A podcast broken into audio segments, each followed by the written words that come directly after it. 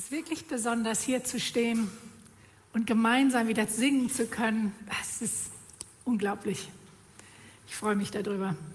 Ich freue mich auch hier stehen zu können und was mit euch zu teilen, was mich in der letzten Zeit sehr beschäftigt hat und auch berührt hat. Und ähm, möchte euch ähm, ja mit hineinnehmen in ein besonderes Thema und eine Frau euch vorstellen, eine Tama. Aber bevor ich dahin komme,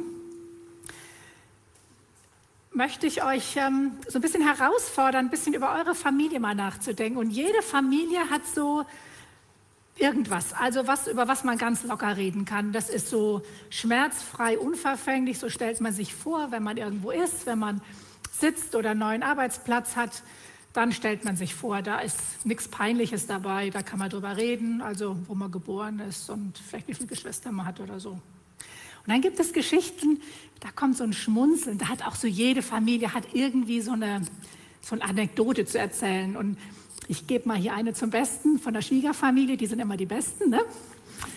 Ähm, und zwar kommt meine Schwiegerfamilie aus der Lüneburger Heide und sind bäuerlicher Hintergrund, also alle haben Bauernhöfe gehabt. Und da ist der Ruf ziemlich wichtig.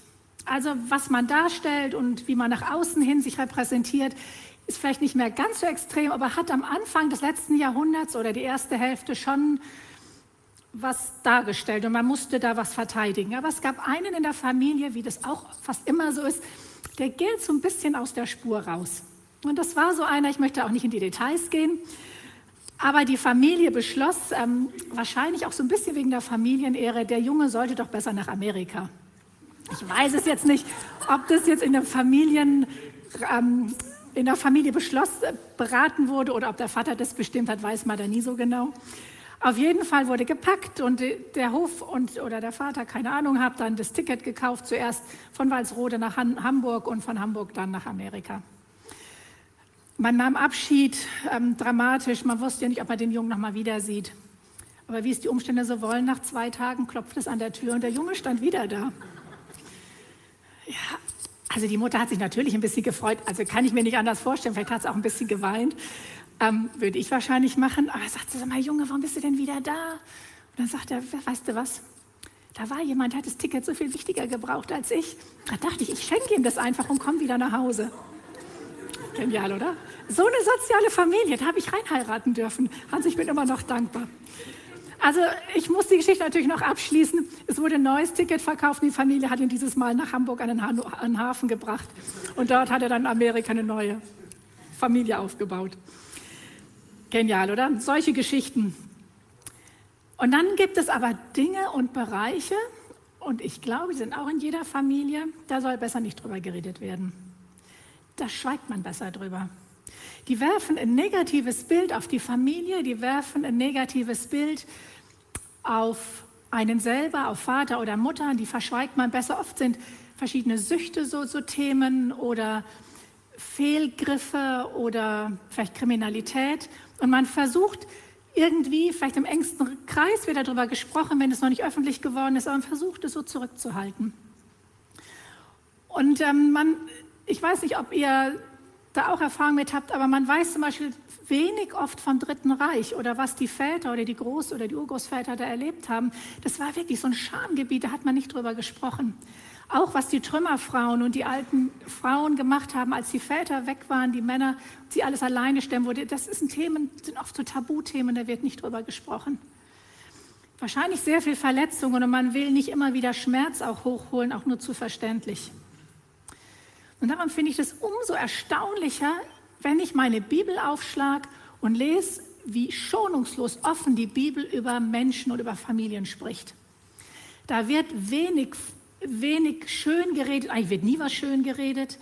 Da werden die Schattenseiten mit einer schonungslosen Offenheit berichtet.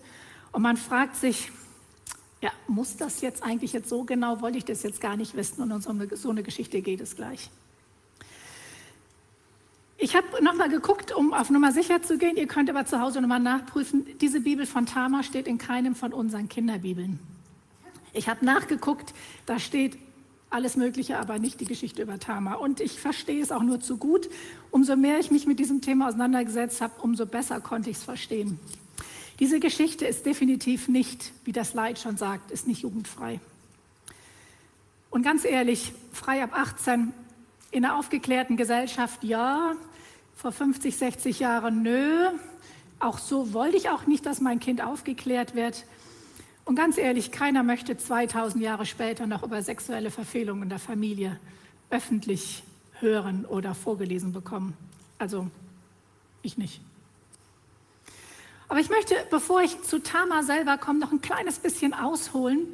Und ich kann mir vorstellen, dass einige, die entweder hier sitzen oder die vor den Kameras zuhören, nicht ganz so bibelfest sind.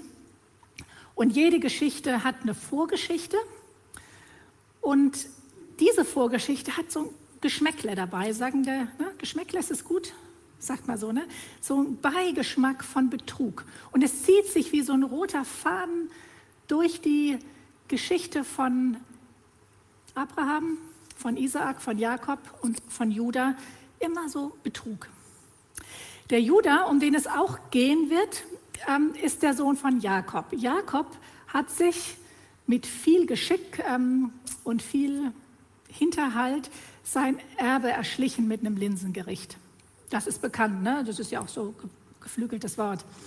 Er hat, Jakob hat von vier unterschiedlichen Frauen elf Söhne und eine Tochter, von der wir wissen. Und einer der Brüder war Josef. Und wir hatten hier auch eine Predigtreihe über Josef, also Jakob war der Vater von Josef und von Judah. Und ähm, Judah ist der Initiator. Er hat dafür gesorgt, dass nachdem sie Josef die Brüder in den Brunnen geschmissen haben oder in eine Zisterne geschmissen haben, dass er dann nach Ägypten verkauft wird. Er war auch mit daran beteiligt, dass der, dass der Mantel dann ähm, dem Vater gegeben wird mit der Aussage, wahrscheinlich ist ein Tier, ähm, hat ihn überfallen und hat ihn dann getötet. Und in dieser Familie geht es, wie ich eben schon sagte, immer um Betrug. Da wird der Vater betrogen, da wird ein Bruder betrogen, der Schwiegervater betrügt seinen Schwiegersohn und umgekehrt dann auch wieder. Also immer wie so, es ist wie, als wenn da der Wurm drin wäre. Irgendwo stimmt da was nicht. Und hier ist wieder, was ich eben schon sagte, eine Familiengeschichte, die wirklich keine, keine unangenehme Seite auslässt. Es werden die Abgründe von einem Menschen beschrieben. Und man liest das eigentlich fassungslos, wie kann Gott wollen, dass mit dieser Familie Geschichte geschrieben wird, die bis heute nachlesbar ist. Und wenn mir einer sagt, die Bibel ist langweilig und hat mit unserem Leben nichts zu tun, der hat noch nicht die Bibel gelesen. Also diese Geschichte lest sie nach und man kann sie auch immer wieder nachlesen und leider findet man sich auch immer wieder. Judah verließ kurz nachdem Josef verkauft wurde seine Familie und heiratete eine Kaananiterin und bekam mit ihr drei Söhne. Der erste hieß Er, ist ein bisschen schwierig, wenn man es mal aufschreibt, so Er, also Er. Der nächste hieß Onan und der jüngste Schela. Und Schela war noch wirklich jung, als diese ganze Geschichte spielte. Und der älteste Sohn, er, soll Tama heiraten. Jetzt müsst ihr euch vorstellen, das ist eine Umgebung, man kennt sich. Das ist so dörflich. Ähm, man hat von Viehzucht und Ackerbau gelebt und man kannte Namen, man kannte Personen. Und man kannte auch die Familie Judah. Und die Familie Judah hatte nicht so den allerbesten Ruf. Wie gesagt, dass da ein bisschen so Betrügereien waren, das war schon auch bekannt, das wusste man auch so. Das waren diese elf, wenn die elf Männer zusammen auftraten, war das sehr beängstigend. Ähm, die hatten sehr viel Gewalt und Macht, oder vielleicht waren es auch nur die zehn und die Benjamin und Josef nicht so. Aber mit denen war nicht gut Kirschen essen, auch mit einem Judah nicht. Und der Apfel fällt meistens nicht weit vom Stamm. Ähm, der eher war, hatte keinen guten Ruf. Und er hatte einen so schlechten Ruf, dass die Bibel dafür ein Wort gebraucht. Das gebraucht sie an anderen Stellen noch, wenn sie etwas darstellen will, wovon Gott sich wirklich abwendet. Das ist beim Baum des Lebens, da geht es um, das Gute und das Böse, wo, Abraham, wo Adam und Eva nicht von essen durften. Und dieses Böse, das, wo Gott sich wegwendet, weil es ihm zuwider ist, weil er das nicht auf der Erde haben will, mit diesem Wort wird er beschrieben. Und diesen Mann, er heiratet die Tama. Junges Mädchen, wir wissen ihre Herkunft nicht. Es wird in der Bibel nicht beschrieben, wird ein bisschen spekuliert. Sie kommt, vielleicht war sie 15, 16 von einem Elternhaus. Es wird eine interkulturelle Ehe werden, weil Judah hat eine Kaniterin geheiratet, das heißt, er war Hebräer, da war ein Kaniter und sie kommt auch irgendwo her. Ähm, wird ziemlich, ziemlich sicher eine Jungfrau sein, weg von zu Hause. Und wir haben so ein bisschen so ein Gefühl dafür bekommen, wenn man im, im Ausland lebt und weiß, wie so dörfische Charakter funktionieren, wie wichtig und wie schwer das auch für eine Frau ist, schon gut zu heiraten, das ist sehr wichtig, aber mit wie viel Ängsten das verbunden ist. Was für eine Schwiegerfamilie kommt sie rein, wird sie Kinder kriegen und so weiter. Und ich stelle mir vor, genau in dieser Situation war Tama. Aber da war dieser Er und er war so böse und ich möchte nicht ausmalen, was Tama erlebt hat. Ob es Brutalität in der Ehe gab, ob es Betrug gab, ob es Gewalt gab, wir wissen es nicht, aber er war so, dass Gott gesagt hat, ähm, er soll nicht weiterleben und hat ihm aus dem Leben genommen, er musste sterben. Mehr steht darüber auch nicht in der Bibel. Ähm, okay, sie war Witwe und es gibt die sogenannte Leviratsehe oder Schwagerehe. Das heißt, der nächste Bruder wird sie heiraten müssen und das erste, der erste Sohn, der gezeugt wird, ist der Erbe, der rechtsmäßige Erbe. Also als wenn er der Sohn vom ersten Sohn wäre. Aber der Onan, es wird dann später auch, wird es auch Gesetz werden, aber war zu der Zeit noch kein Gesetz bei den Hebräern. Es war kultureller Brauch und normal.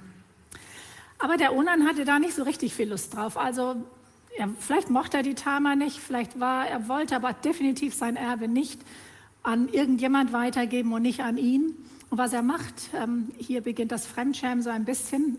Wir sprechen vom 38. Kapitel in der Bibel. Äh, er lässt seinen Samen nach nicht in die Tama laufen, um ein Kind zu zeugen, sondern daneben. Also so genau möchte ich es gar nicht wissen, ganz ehrlich gesagt. Ihr vielleicht auch nicht, aber so steht es in der Bibel. Außerdem eine große Ausnahme, und ich glaube, das ist immer noch so auf der Welt, eigentlich sind an, der, an dem Grund, warum Frauen keine Kinder kriegen, immer die Frauen schuld. Immer. Und Frauen werden weggeschickt, weil keine Kinder da sind, auch wenn die anderen auch keine Kinder kriegen, die anderen Frauen, wenn es mehrere gibt. Aber hier wird ganz klar gesagt, hier lag es am Onan. Es ist ein Mann, der keine Verantwortung wahrnimmt, der Tradition und alles, was dazugehört, mit Füßen tritt. Und wieder ist da eine Tama, die enttäuscht, enttäuscht ist, die gedemütigt wird. Das ist die, wo keine Kinder kommen. Und ihre ganze Ehre das, was sie ausmacht als Frau, nämlich Kinder auf die Welt zu bringen, wird mit Füßen getreten, weil jemand keine Lust hat, Verantwortung zu übernehmen. Ich weiß nicht, in wie vielen Familien, in wie vielen Schlafzimmern solche Nöte sind. Eigentlich ist es ein Bereich, wo man nicht hinguckt, wo man auch nicht genau darüber reden will, schon gar nicht hier vorne von, aber ich möchte trotzdem darüber sprechen, weil ich es immer wieder höre, wie viel Not in Ehe in Schlafzimmern ist, auf Ehebetten ist, wo Bedürfnisse nicht befriedigt werden, wo Erwartungen nicht erfüllt werden, wo vielleicht Gewalt ist. Und man fragt sich, warum. Aber man hat auch keinen Mut, weil es so ein schambedecktes Gebiet ist. Man hat auch nicht Mut, darüber zu sprechen. Und ich möchte hier wirklich Mut machen, sprecht darüber. Wenn es am allerbesten als Paar aber sprecht auch mit Gott darüber. Gott hat Interesse an eurer Sexualität. Er hat Sexualität geschaffen und er hat sie nicht geschaffen, nur um Kinder zu zeugen. Definitiv nicht. Und ich möchte Mut machen, es wirklich auch zum Thema zu machen vor Gott. Und wenn ihr keinen Menschen habt, dann sucht euch einen Seelsorger. Die Gemeinde bietet das an. Aber es gibt nicht nur Verheiratete, die die Nöte haben und die Sorgen haben, sondern es gibt auch viele, die Single sind und die sagen, hier ist ein Bedürfnis das in mir völlig un, unbefriedigt ist. Und es ist ein Leid, da leide ich drunter. Auch da möchte ich Mut machen. Holt euch nicht eine schnelle Nummer, sondern sprecht mit jemand und betet und redet mit Gott darüber. In unserem Fall wird Onan auch verurteilt. Es ist Gottes Sache, Gott schenkt Leben und Gott nimmt Leben. In diesem Fall muss Onan sterben. Und jetzt steht sie da, eine Frau, zweimal Witwe. Mit Witwenkleider meinte, die kann über die Straße gehen, die kann ins Dorf gehen. Es wird überall, überall ist klar, sie ist die, wo die Männer sterben. Und Judah hätte es besser wissen müssen. Er kam aus einer einschlägigen Familie und er kam, er hat in dieser Familie auch gelebt und er wusste, wie seine Söhne drauf waren. Aber es ist viel einfacher, es ist so viel einfacher, jemand die Schuld zu geben, als Verantwortung zu übernehmen.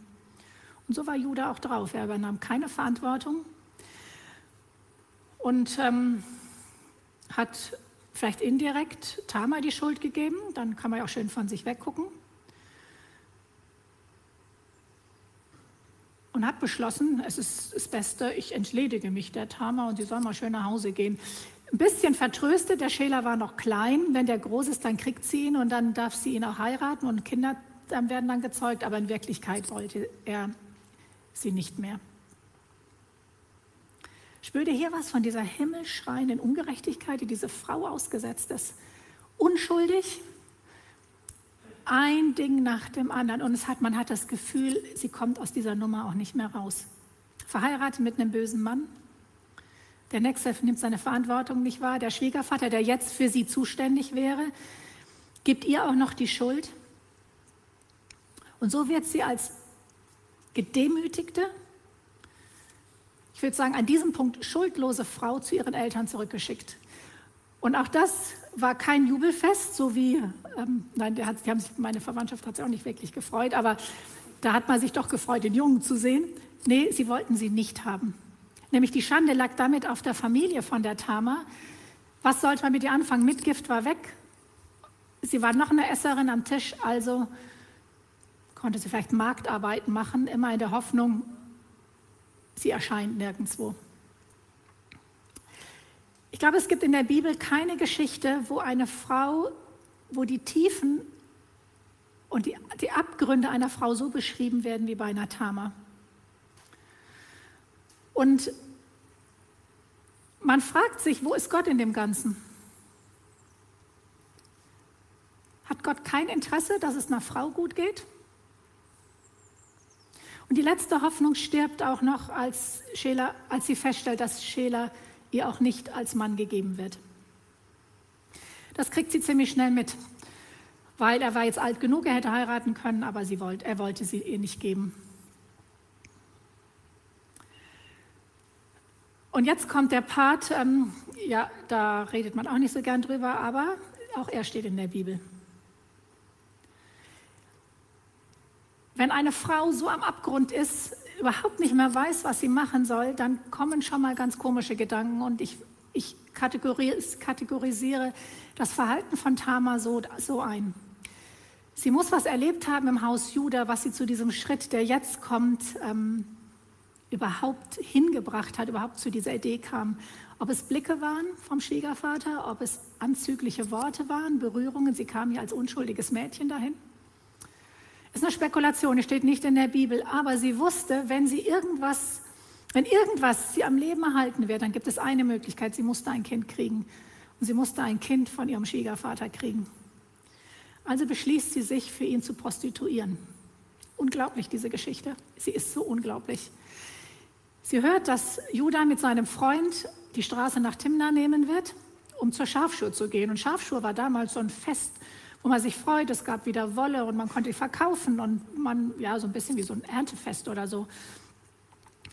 Und sie setzt sich hin, zieht ihre Witwenkleider aus, zieht was anderes an, wahrscheinlich etwas Aufreizendes und ein Schleier übers Gesicht, damit sie nicht erkannt wird, und setzt sich an die Straße und sie wusste, wie ihr Schwiegervater war.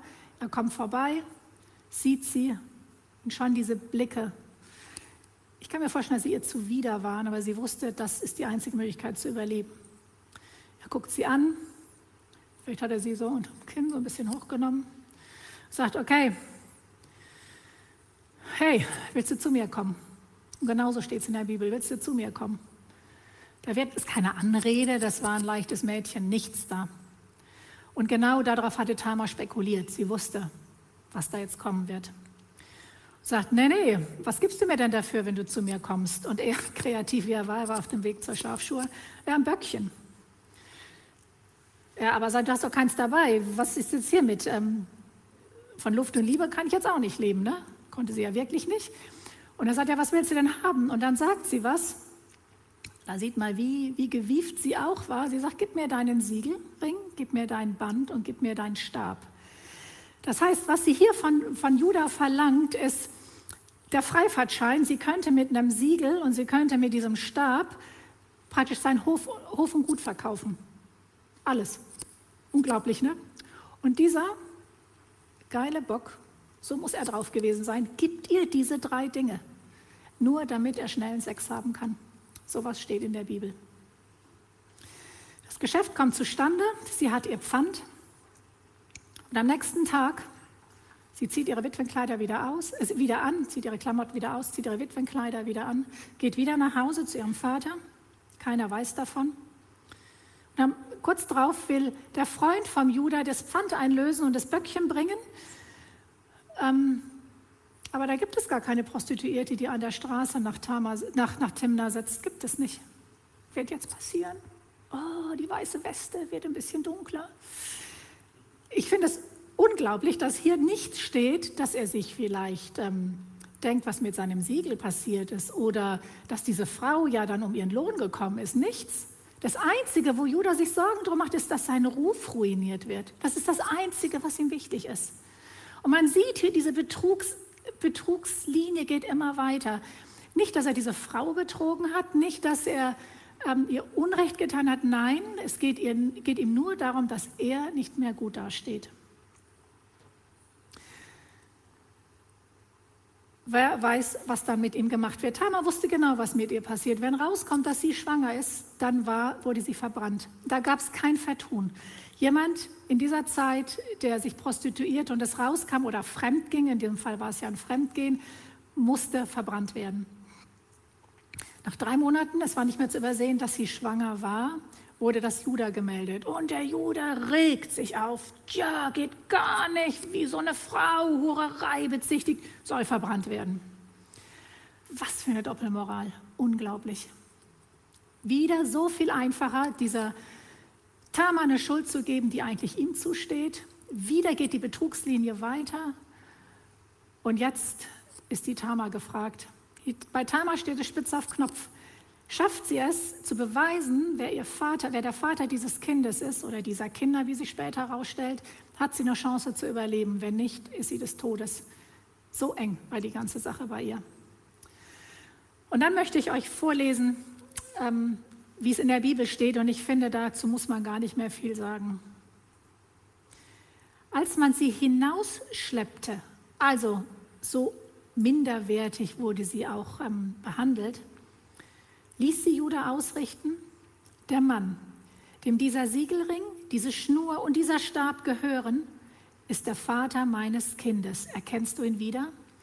Und hier möchte ich ganz kurz einen Einschub machen. Es ist ein dreifacher Beweis. In der, Im Alten Testament ist es wichtig, einen dreifachen Beweis zu haben. Einen Siegelring, diese Schnur und der Stab. Damit hatte sie, hatte Judah nichts mehr zu sagen, damit war klar, hier ist der Beweis, dass er der Vater ist. Judah erkannte seine Sachen sofort. Tama ist mir gegenüber im Recht, gab er zu. Ich hätte sie meinem Sohn Schela zur Frau geben müssen. Und man hat das Gefühl, das erste Mal in der Geschichte wendet sich hier was bei Judah. Das erste Mal übernimmt er Verantwortung, sieht nicht nur die Schuld bei einer Tama, sondern sieht eine Schuld bei sich bittet um Vergebung. Also so kann man es auslegen, nämlich sie sagt, Tamar war, er sagt, Tamar war im Recht. Und man hat den Eindruck, hier wendet sich bei Judah was. In seinem Leben wird hier eine Veränderung reinkommen. Er hätte jetzt mal hypothetisch sagen können, schon, ja, habe ich mit ihr geschlafen. Die hat sich auch dahingesetzt und sich angeboten. Die soll trotzdem sterben.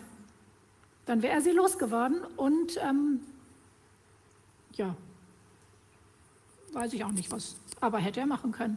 Nein, hier übernimmt Judah Verantwortung und sagt, stimmt, das ist mein oder meine Kinder. Genauso ist es. Soweit diese Geschichte, diese ungeheuerliche Geschichte. Aber warum ist diese Geschichte eingebettet? Das ist Kapitel 38, ist eingebettet von 37 und 39, wo es nur um Josef geht. Josef, der Held des Glaubens. Josef ist einer, der ähm, ein bisschen so Persil am Himmel ist. Der wird in, in eine Zisterne geschmissen und der hält an Gott fest. Der wird verführt von einer Frau und er hält an Gott fest. Der ist im Gefängnis und er hält an Gott fest. Und Gott führt ihn in Ehren und er wird der zweite Mann im Staat von, von, von Ägypten. Und genau dazwischen drin ist die Geschichte von Judah und Tamar, wo nicht einmal das Wort Gott vorkommt, nicht einmal das Wort Gebet vorkommt, nichts. Und trotzdem ist es wichtig, dass so eine Geschichte aufgeschrieben wird. Warum eigentlich?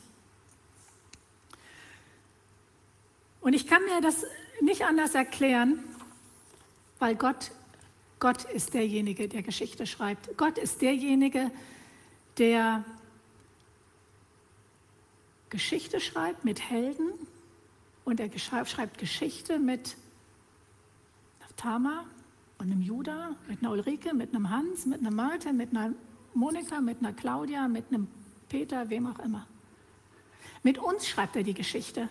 Und er sucht, er möchte, dass wir ein Guten und dass wir ein Leben führen, das ihm gefällig ist, gar keine Frage.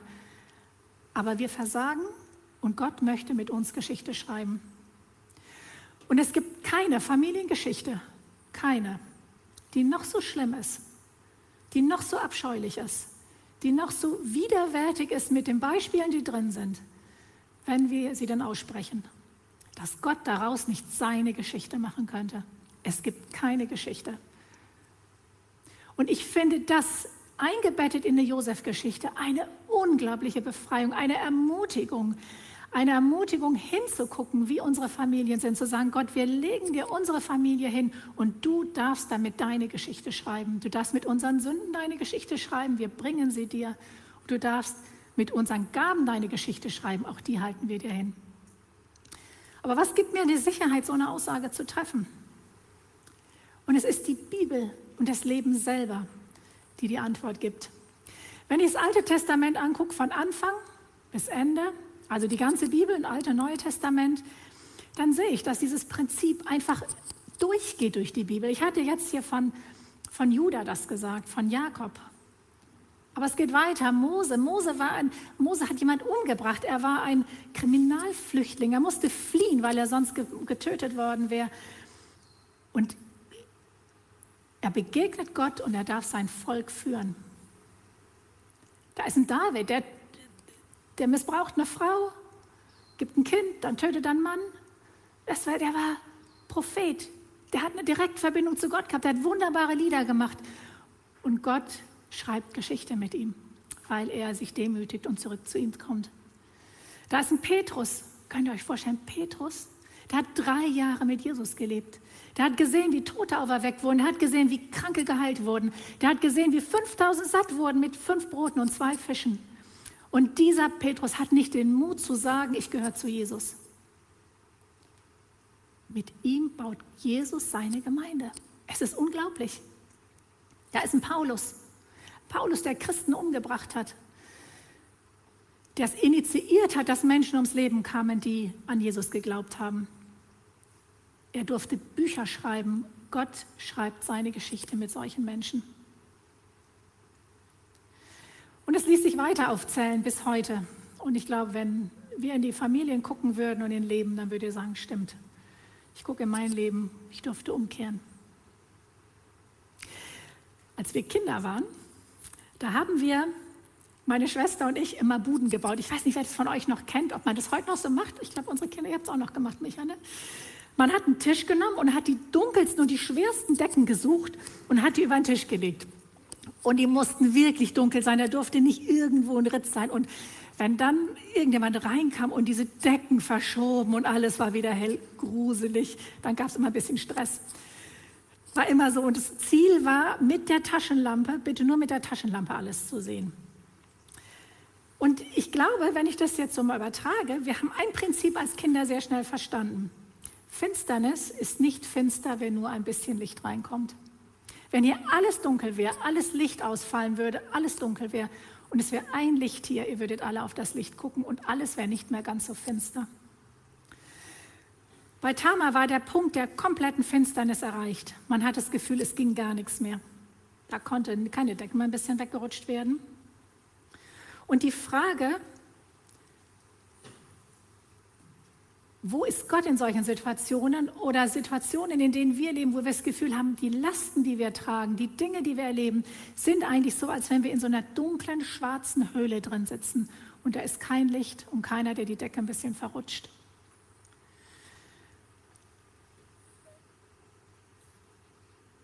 Das können Krankheiten sein, unverhofft, plötzlich sind sie da. Das sind Eheprobleme, die können so riesig sein. Es ist überhaupt kein Ausweg mehr zu sehen. Kinder, kann ich als betroffene Mutter sagen, nicht als Betroffene, weil meine Kinder, ich das erlebt habe, war die Vorstellung, eins meiner Kinder würde einen Weg gehen, wo es sich selbst zerstört. Es nimmt dir jede Lebensenergie, jede Lebensfreude. Es ist fürchterlich. Es kann eine Schlammlawine sein, die dein Haus trifft und du sagst, und jetzt? Alles, alles vorbei, keine Perspektive mehr, keine Vorstellung mehr, wie man aus diesem Not wieder rauskommen könnte.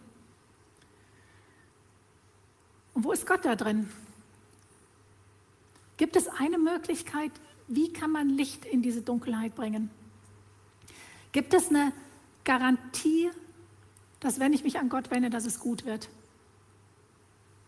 Oder hat Gott vielleicht Bedingungen? Hat er Bedingungen, dass er sagen möchte, wenn du das und das tust, Ulrike, dann schon? Ich will an dieser Stelle nochmal ins Neue Testament gucken und was Jesus dazu sagt. Jesus kannte sich mit Ungerechtigkeit aus. Jesus kannte sich mit Ängsten aus. Er hatte selber Ängste. Er hat die Ängste seiner Jünger erlebt. Er hat die Fragen seiner Jünger erlebt. Und Jesus hat mit seinen Jüngern von Lasten gesprochen. Wenn einer euch irgendwann mal sagt, wenn ihr mit Jesus lebt, habt ihr keine Probleme und keine Lasten, der lügt. Stimmt nicht. Jesus selbst sagt, nehmt meine Last auf euch und lernt von mir. Er sagt nicht, es gibt keine Lasten, wenn ihr zu mir kommt und dann ist Friede, Freude, Eierkuchen, sagt er nicht. Und es gibt Lasten und Probleme und Dinge, die uns niederdrücken, so wie ich sie eben schon erwähnt habe. Und trotzdem weist Jesus der Herr, der alles kann, der alles sieht, der alles weiß, der in jeder Lebenssituation drin ist, sagt, guckt doch auf mich, nehmt meine Lasten. Er sagt, meine Macht ist das Entscheidende in eurem Leben. Meine Kraft, meine Gegenwart wird immer da sein. Und er weist auf seine Allmacht hin. Ich möchte zwei Verse ähm, euch vorlesen und es ist diese Einladung, die Jesus ausspricht. Aus Matthäus 11, Vers 28, kommt zu mir. Kommt doch, bitte kommt doch, alle, die ihr euch plagt und von eurer Last fast erdrückt werdet, ich werde sie euch abnehmen. Nehmt mein Joch auf euch und lernt von mir, denn ich bin gütig und von Herzen demütig und so werdet ihr Ruhe für eure Seelen finden. Diese Einladung, die Jesus hier gibt, diese Einladung, kommt doch, kommt doch, kommt doch, bitte. Es ist eine Einladung, sie steht aus.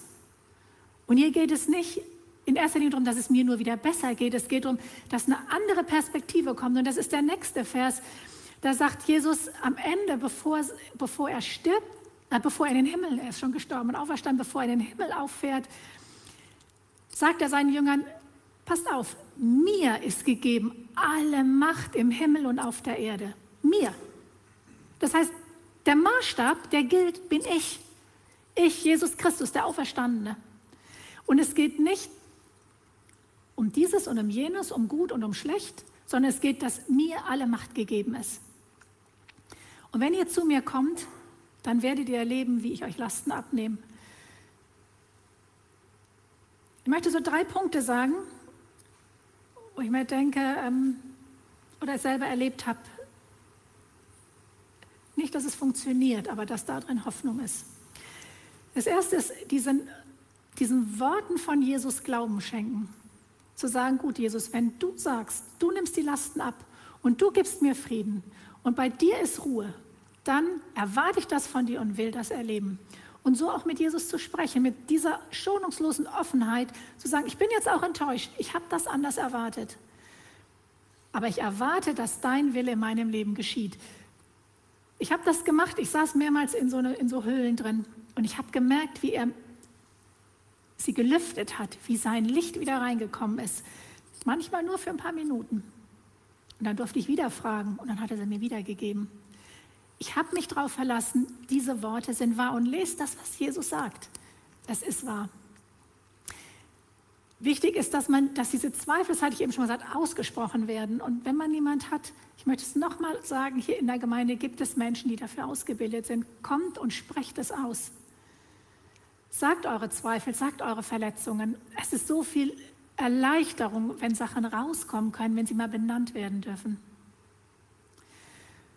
Der letzte, aber für mich mit einer der wichtigsten Punkte ist diese Vergebung aussprechen an für jemand und Vergebung in Anspruch nehmen. Beides gehört zusammen und wir sehen hier bei Judah, dass hier wirklich eine Veränderung in seinem Leben stattfindet. Wir haben keinen Instant-Gott.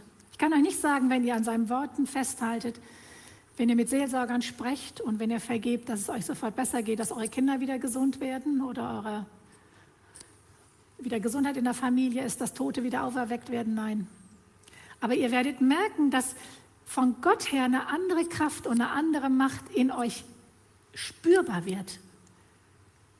Die ist mehr, die ist zum Teil mehr als das Leid, was wir erleben. Die meisten Lebensgeschichten, das ist so ein kluger Spruch, werden rückwärts beurteilt und nicht situativ. Und trotzdem halte ich daran fest. Ich gucke zurück auf mein Leben und denke mir, in den dunkelsten Zeiten war Gott mir am allernächsten. Ich möchte die dunklen Zeiten nicht mehr haben, aber die Nähe Gottes hätte ich schon gern immer wieder. Aber ich weiß, dass es leider oft ganz eng zusammenhängt.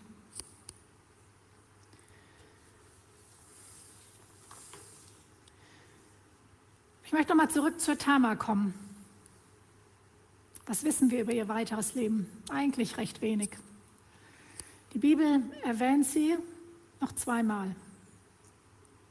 Aber bis heute steht ihr Name für das Zeugnis von Gottes Treue, und zwar in Matthäus 1. Matthäus 1 ist der Stammbaum von Jesus.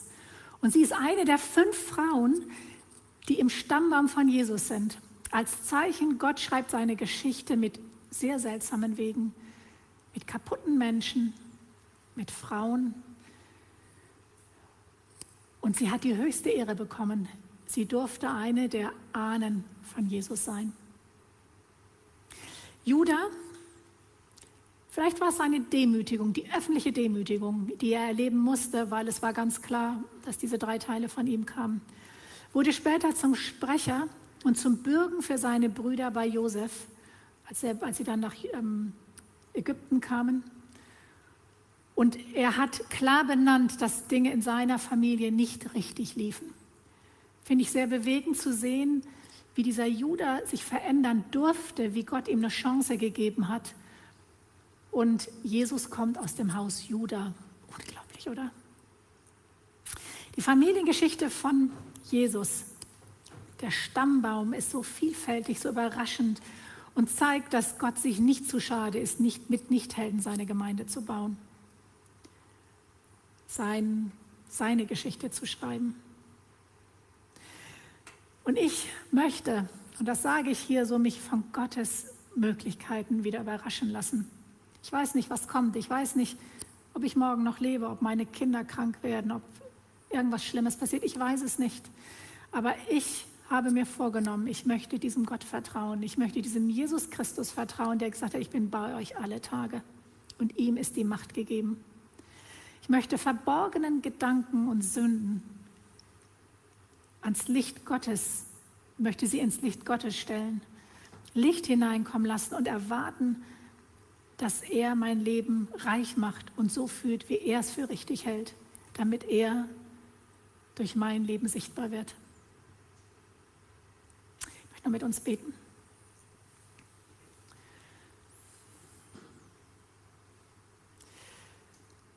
Jesus, diese Geschichte von Tama ist so unglaublich und du schämst dich nicht, so etwas in deinem Wort aufzuschreiben.